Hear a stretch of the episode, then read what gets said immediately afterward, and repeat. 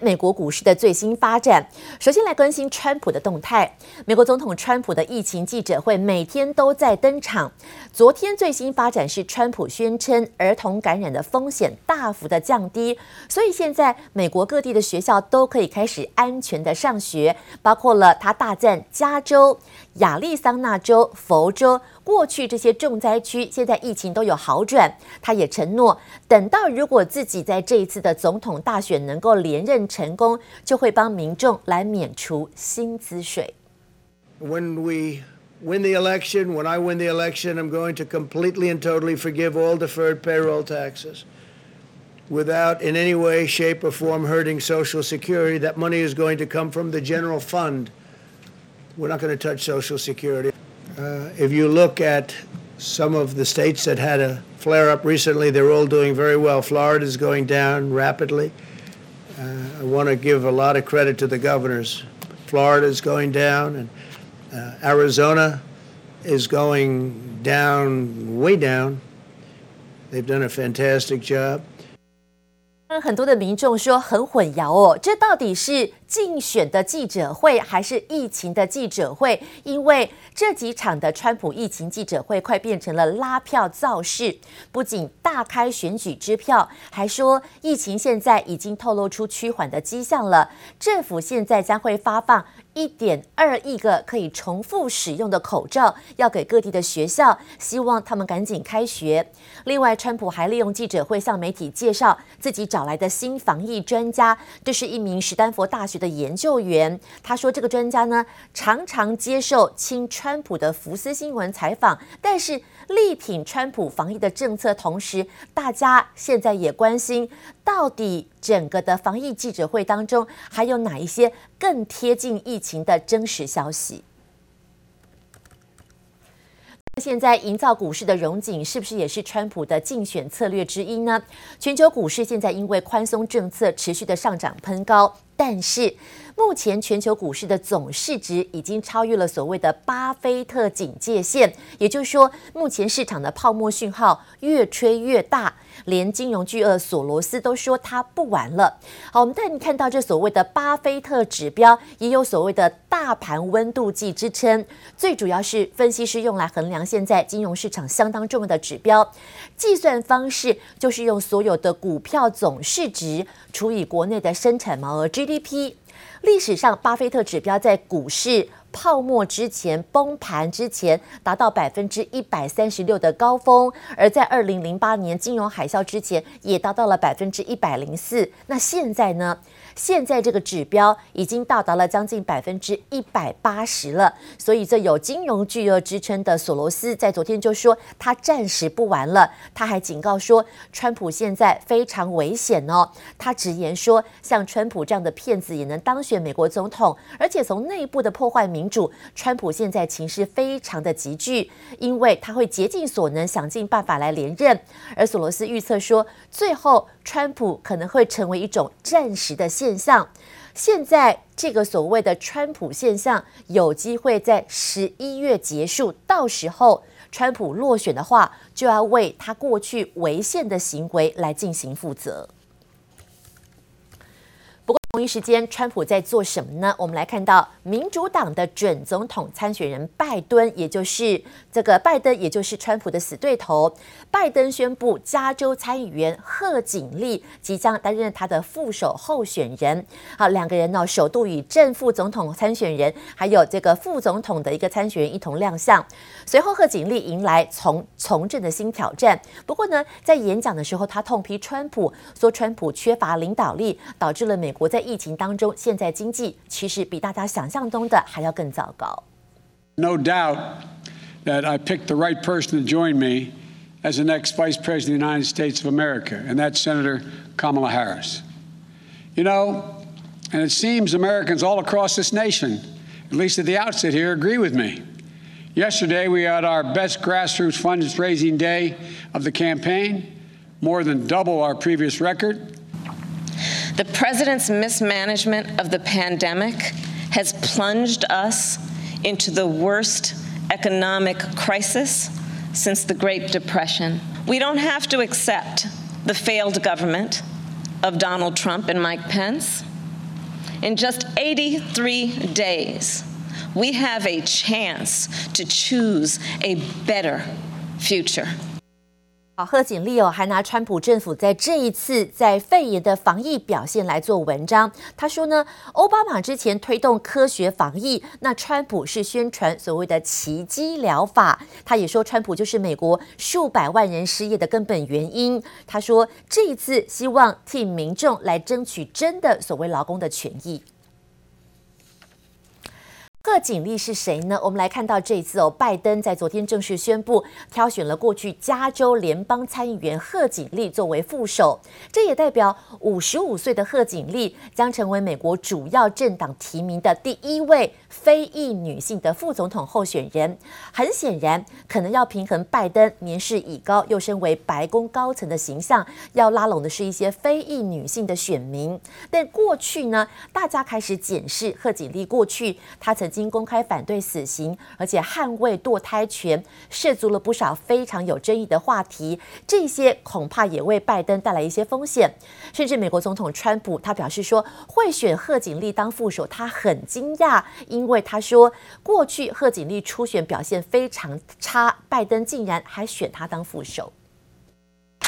连发数则推文，美国民主党准总统候选人拜登正式宣告，选择加州非裔女性联邦参议员贺锦丽 （Kamala Harris） 搭档副手，让五十五岁的贺锦丽成为美国史上第一位非裔女性副总统参选人。Paint a picture of the future and have a vision of the future in which everyone can see themselves. 下周民主党全代会上，拜登将和贺锦丽一同接受提名。有一半非洲血统、一头招牌深棕卷发的贺锦丽，曾任旧金山市和加州检察长。二零一七年初才上任参议员，短短两年迅速建立知名度，就是靠在川普的司法部长塞辛斯和大法官哈瓦诺的提名听证上，以检察官式的犀利提问一炮而红。Have you ever discussed Special Counsel Mueller or his investigation with anyone?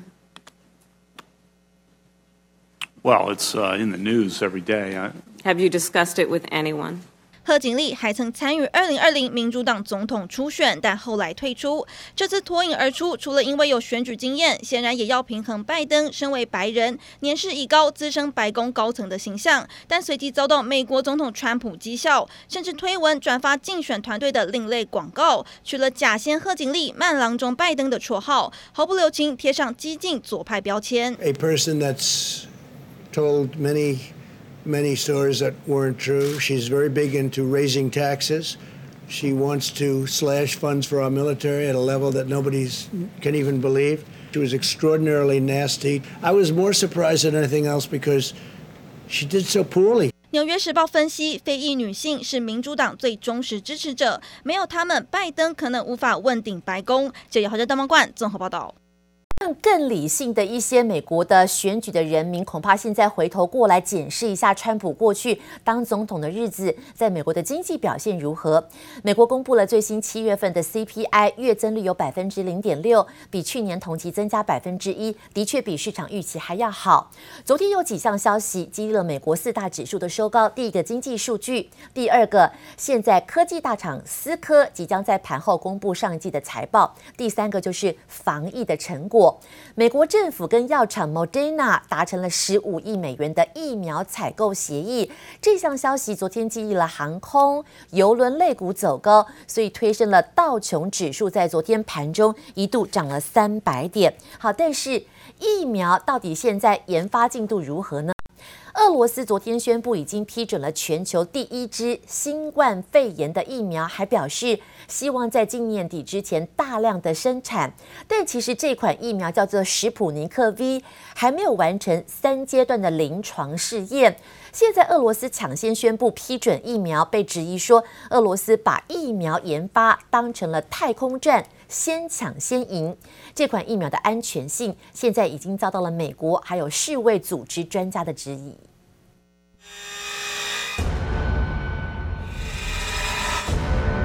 从地球忽然变成新冠病毒，原本乍看像是太空科教动画，其实是俄罗斯的新冠疫苗宣传影片。俄罗斯高调宣布核准了全球第一款新冠肺炎疫苗。Насколько мне известно, сегодня утром зарегистрировано в Впервые в мире зарегистрирована вакцина против новой коронавирусной инфекции. Para ipakita ko sa kanila na tiwala ako at hindi sila nagkamali, nag-offer. Ako, pagdating, yung doktor nila o doktor natin, 菲律宾总统杜特地自告奋勇要当疫苗白老鼠，俄罗斯在全球疫苗竞赛中抢下头香。光是疫苗的名称 Sputnik V 就能看出俄罗斯的雄心。 Nicknamed Sputnik V for Sputnik vaccine after the Russian space satellite that in 1957 beat the world into orbit. 六十多年前发射人造卫星拔得头筹，如今推出疫苗也要抢第一。俄罗斯简直把新冠疫苗研发当成冷战时期的太空战来打。So has Russia really won the race on this? Mass production of Sputnik is set to begin next month with shipments by October. Still, critical testing continues. Phase three trials with tens of thousands of people are set to begin tomorrow. One of my own daughters was subject to the vaccine. She feels well. 普丁让自己的女儿也施打疫苗，替疫苗的安全挂保证。不过，仍遭白宫首席防疫顾问佛奇打脸。Having a vaccine, Deborah, and proving that a vaccine is safe and effective are two different things. 俄罗斯疫苗研发进度突然超车，原来是还没完成第三阶段临床试验。世界卫生组织也对俄罗斯疫苗的安全性抱持怀疑态度。En principio, una vacuna tiene que realizar, el productor de la vacuna tiene que realizar ensaios clínicos de fase 1, 2 y 3. Nesse momento, a OMS está em contato com as autoridades regulatórias de Rússia para receber as informações sobre essa vacuna. When they hear announcements from the Chinese or from the Russians that we have a vaccine, we're giving a vaccine, and people say, why aren't the Americans doing that?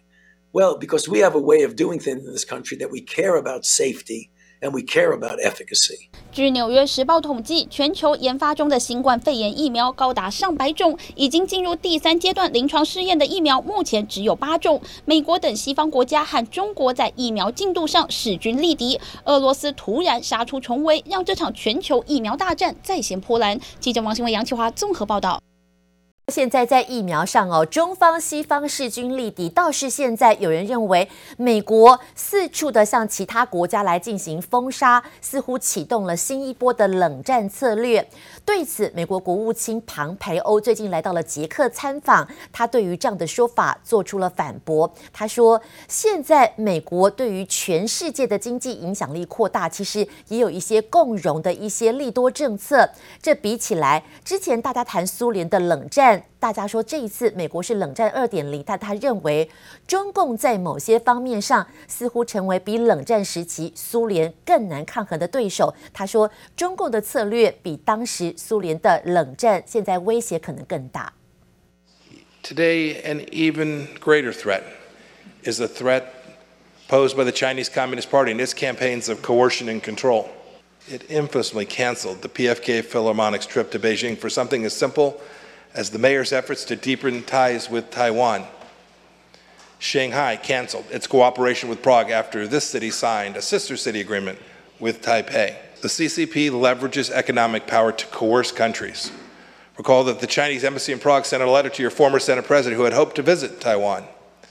What's happening now isn't Cold War 2.0. The challenge of resisting the CCP threat is in some ways much more difficult.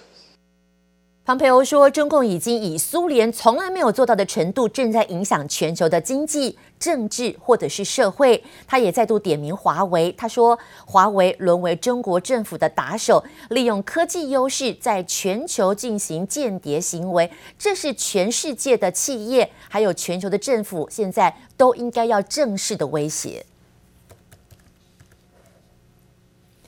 来看看中国现在正在做什么呢？除了要赶快来振兴经济之外，现在似乎正在进行遏制炒房的行动。中国五大银行：工商银行、农业银行、中国银行、建设银行，还有邮储银行，昨天同一时间发布了公告。